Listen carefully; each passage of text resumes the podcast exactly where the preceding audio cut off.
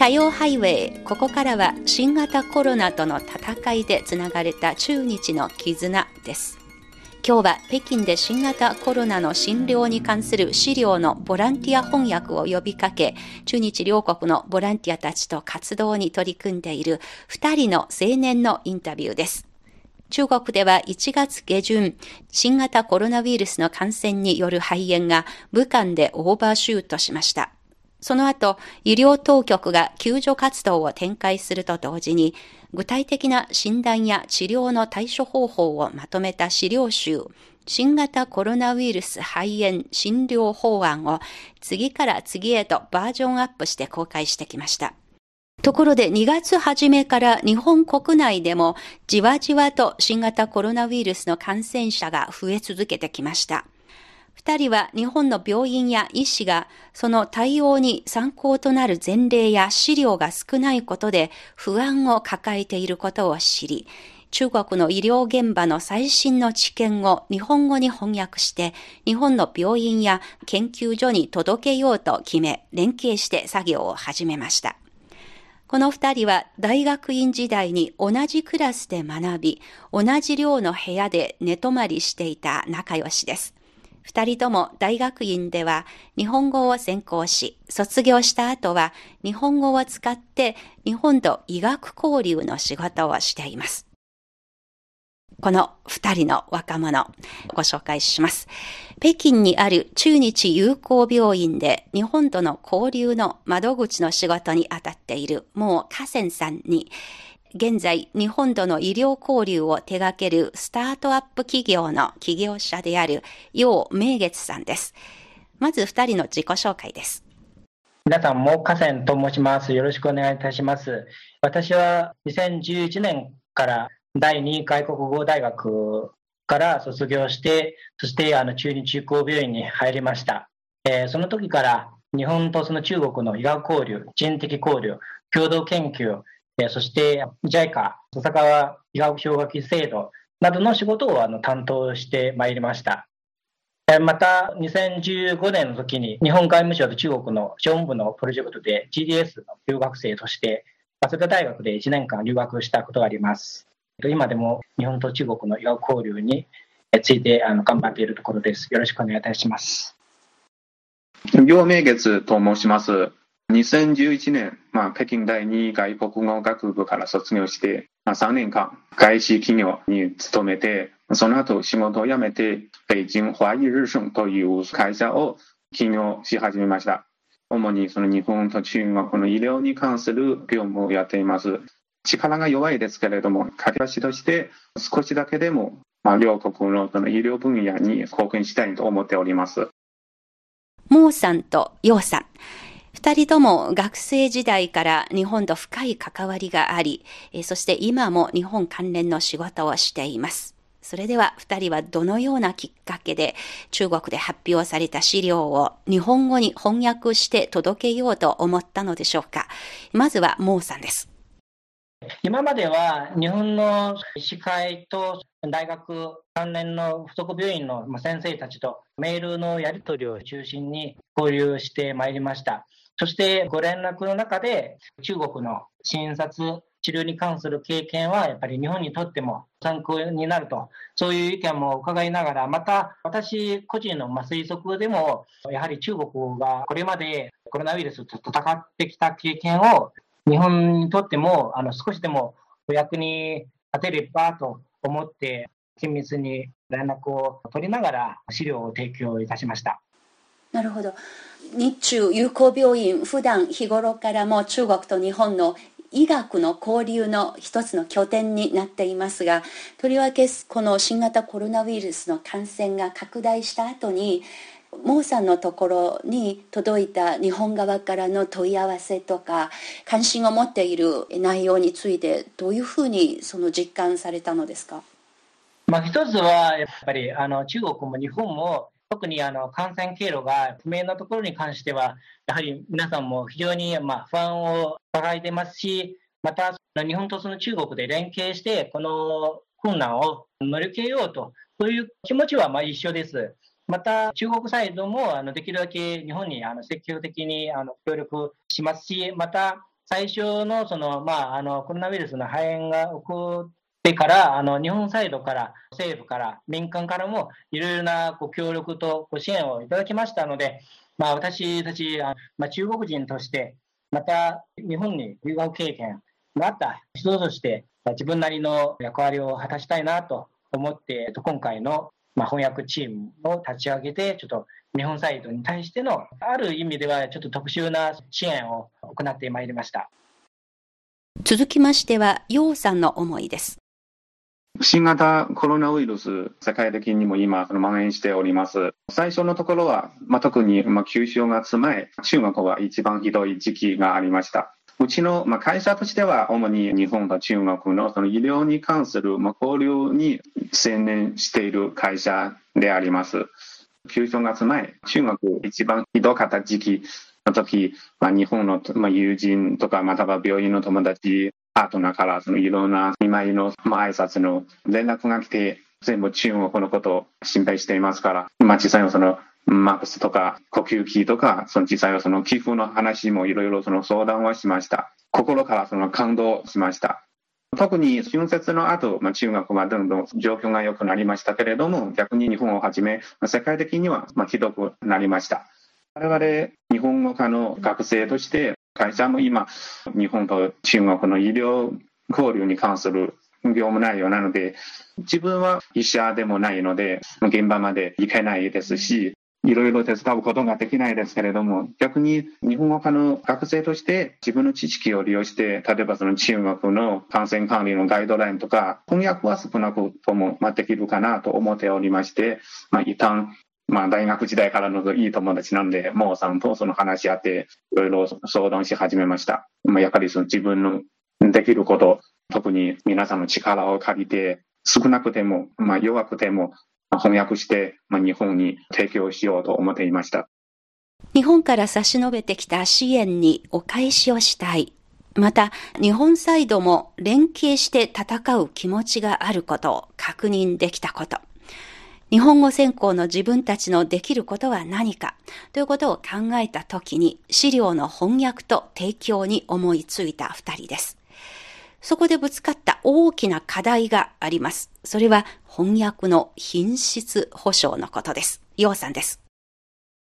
あの、翻訳と、まあ、言われると確かに感無量とも言えます。まあ、最初にまず、確かに専攻は日本語科ですけれども、医療分野の知識はまあなかなか足りなくて、文章を翻訳する場合、どのようにその品質を保証するか、例えばその中医学関係の言葉も専門用語も多いので、いろいろそのわからない内容もありますし、また、特に皆さんもボランティア活動と言いますので、皆さん忙しいところ翻訳する時間を保証するか、まあ、最初のところは確かにいろいろ心配がありました。でも、やっぱり進めながら、まあ、どんどんその安心するようになります。まあ、なぜかというと、まあ、確かに、その最初の、まあ、メンバーは、その全部うちのその北京第二外国語学院のその先輩と後輩の皆様です。確かにみんな私と同じ心配です。医療分野の専門家じゃないのに、やりたいんですけれども、ちょっと心配があります。でも、全部、まあ、やる気満々で助けてくれました。やっぱりその一生懸命みんな団結して一生懸命やりました。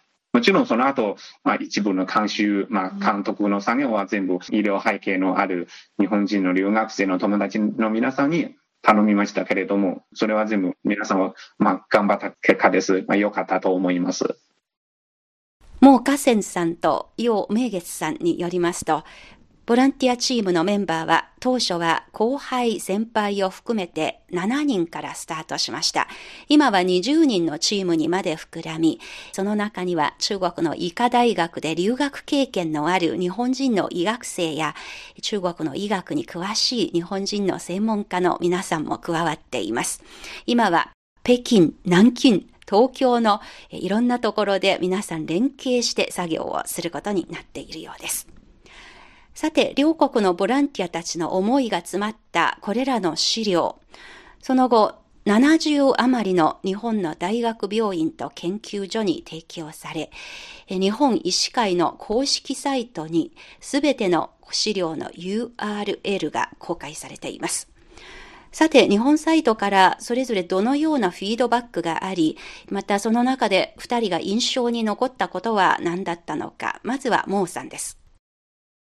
そうですね、あの一つは日本医師会、東京大学、京都大学などの大学病院の先生からは、やっぱりまずは、まあ、感謝の気持ちですね、非常にあの参考になったと。また、その中であの一部のその病院の先生からは、ウイルスの検査法につきまして、もっと詳しい知りたいとか、まあ、治療薬と臨床試験に関して、ちょっとももっと詳しく情報提供してほしいとか、またその病院側の方がマスクが不足しているとか、そういう事情もあの語ってくださったところもあります。うんやはり確かな手応えを感じたわけですね。そうですね。それ以外にも、日本サイドの先生の皆さんも、ぜひ、あの、中国人の、ま先生と中国人の皆さんと一緒に、あの、日中が強い連携して、一緒にあの協力して、このウイルス困難を一緒に乗り越えようと。また、あの、このウイルスが収束をしてから、まあ、今までの交流は再開したいと、そういう声も伺いました。また今回のウイルスであの皆さんも特にあの3月の時にあの桜のシーズンなのにあの自粛が言われておりますので、ちょっとあのもったいない気持ちとか、そういうフェイドバックもありました。はい。ヨウさんのところに届いた提供した先からのフィードバックで何か印象に残っているものありますか？あの翻訳された資料を一旦日本側に提供はしました。表明してくれました。確かに中国は先にコロナウイルスの肺炎が発生して、まあ、いろいろその現場の対応の経験に基づいて、こういうガイドラインがありまして、まあ、確かにその日本側の皆さんにとっていい参考資料になりました。まあ、特に今までその中国、中国側の対応策とか、そのガイドラインがあるあるから、あの日本側のその治療にも、またはその患者さんの確定にも、いろいろ役に立ちました。まあ、それ以外、実際そのガイドラインというのはやっぱりそのあくまでもその全体的な、まあ、指導の資料ですけれども、その後、日本側との連絡、交流に従って、どんどん、例えばその妊産婦、あの分娩期間のその管理とか、特別分野の資料も欲しいというその要求がどんどんそのきました。まあ、その代わりに、まあ、我々も、ガイドライン以外も、一部、各分野の資料も、ハンドブックもいろいろその翻訳はしました。例えば、その医療機関におけるその新型、まあ、コロナウイルス感染の管理ガイドガイドラインとか、その医療機関内部のお医者さんの皆さんにも感染を防ぐために何をするべきか、注意すべきか、また肺炎のその重症、またはその既得患者の皆さんの看護基準とか翻訳はしました。日本側にもその参考として提供はしました。こうどんどんやり取りしている間にもっと日本の細かい要求もっと知りたい内容は何なのかそれを見える形でそしてそれにターゲットを絞って逆に資料を提供できるようになったのもうこうやってやり取りがあったからということですよね。そうです。はい。特に、あの、日本側の、例えば、その先ほどの、その既得患者さんの看護基準、まあ、中国側はどうやっているのか、またはコロナウイルスの関係で今、日本の場合は一部その実習とか全部その中止されていますけれども、中国の場合は逆に生徒の皆さんとかお医者さんの皆さんはどうやっているのか、現状はどうでしょうか、いろいろその質問されて、私はその中国の病院のお医者さんにいろいろ確認する上で、日本側のその先生の皆さんにもその情報を提供いたしました。やっぱりそういう実際に自分たちが翻訳した資料が日本の医療現場で役に立っているということを確認できた時にすごくやっぱりやってよかったと思ったんじゃないでしょうか？そうです。あの、最初の気持ちは簡単ですけれども、翻訳して参考として日本にまあ提供したいんですけれども、提供した結果、その後どんどんやっぱりそのお互いの交流が深くなりながら、そのガイドライン以外の知識も情報も提供できるようになりまして、それはまあ良かったと思います。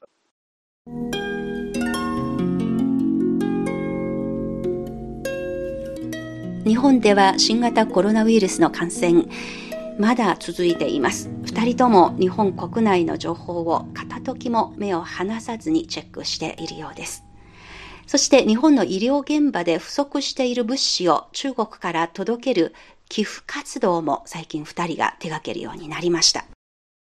そうですね。NHK とその TBS のニュースは1時間ごとにね、もうチェックしてます。一つはやっぱりあの日本の皆さんに対しては、ちょっと心配しているところがあります。より一層の厳しい措置と、あの各あの医療機関の方でも、ちゃんと院内感染をしっかりして院内、院内感染などが起こらないように祈っていますね。また、日本サイドとその緊密に連携を保って、もし何かあのこちらに協力できるところがあれば、全力を尽くしてあの協力したいとあの感じています。特に最近、一部の病院の先生からは、ちょっとマスクなどのものがやっぱりあの不足していると、留学生の、教生の皆さんに呼びかけて、ちょっと日本に物資の支援とその募金活動も今行っている最中です。資料の翻訳だけではなく、実際に不足している医療物資を皆さんの力を結集して日本に届けること、それに向けての努力もしていらっしゃるですね。はい。中国と日本の医学の架け橋を目指して地道に活動を続けている二人。今もこのボランティア翻訳の活動が続いています。この活動のやりがいについて二人はどう感じているのでしょうか？モーさんにとりまして仲間と一緒に頑張っているこのボランティア活動のどういうところにやりがいを感じていますか？まあ一つは医学は国境がないと。また残念ながら、まあ、ウイルスも国境がないと。そういうことはやっぱ本当にあの実感しました。それをきっかけにウイルスとかによってちょっと人と人との交流はあの一部は遮断されたことはま事実なんですけれどもでも日本のその病院とその、中国の病院そして、あの、特に我々民間の人にとっては、お互いいい連携をして、できることは非常に有意義だと思います。中国であの新型コロナウイルスが発生してから、あの日本サイドからいろいろなご支援と協力もいただきましたので、私たち、まあ、中国人として隣にあるあの隣国、日本に対してサポートとあの協力するのは当たり前ですし、このことを翻訳活動とやっぱりメールのやり取りとか、こういう活動を通して、やっぱりあの日本サイドと皆さんの心がもっと近づいたと、私はあのそう感じました。結果的には、ちゃんと、まあ、今回のコロナウイルス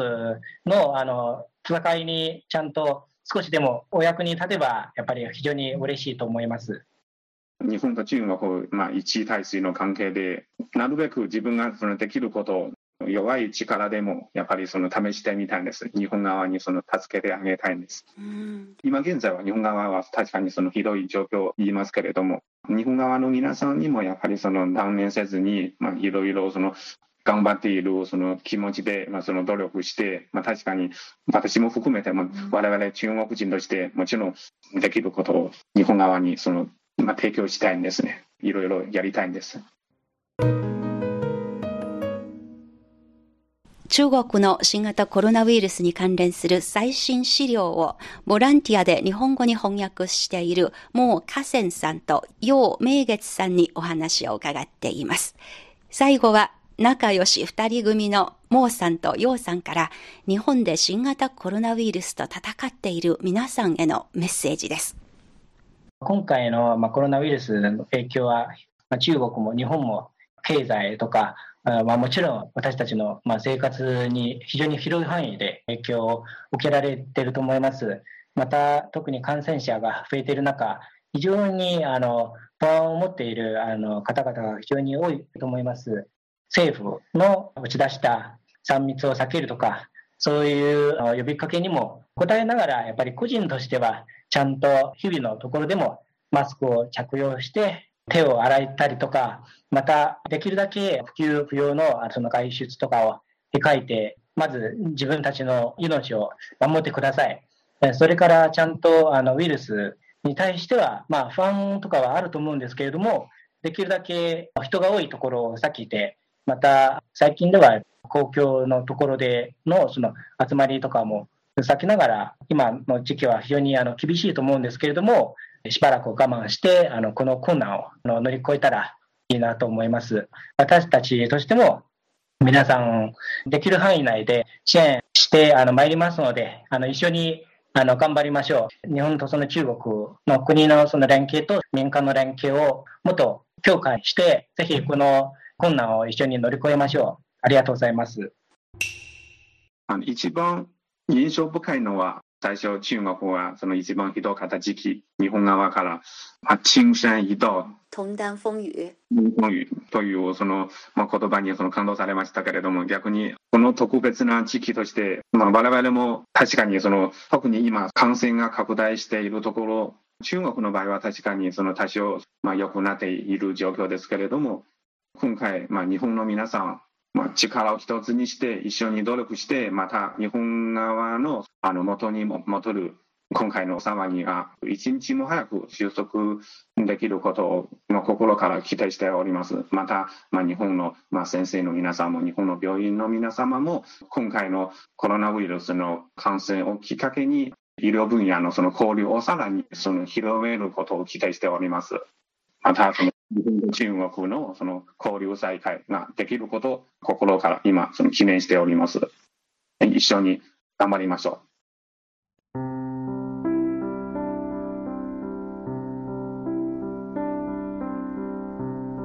コロナウイルスとの戦いでつながれた中日の絆。今日は中国最新の医学資料のボランティア翻訳を呼びかけ、仲間の皆さんと活動を続けている2人の青年のインタビューでした。それぞれの業界から力が凝集されているということを実感できた大変力強いお話でもありました。さて、この放送のリスナーさんで北海道石狩市にお住まいで観光業のお仕事をしている上田智春さんから最近こんなメールをいただきました。ここまでコロナに苦しめられているのですから今回のコロナとの戦いを翻って前を向いて考えて中日の絆を見つめ直しより深く素敵なものにしていくための天からもらった一つのチャンスなんだと考え直すことにしたいと思います。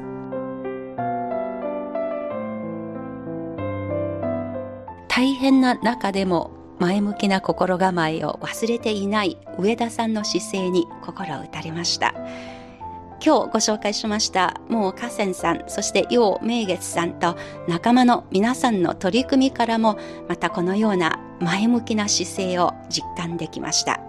中国と日本そして全世界での新型コロナウイルスとの戦いはまだ続いています。来週も続けて北京からお届けします。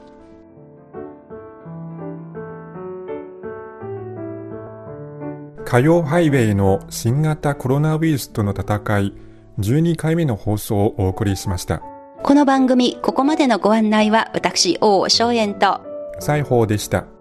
それでは皆さん、また来週。ま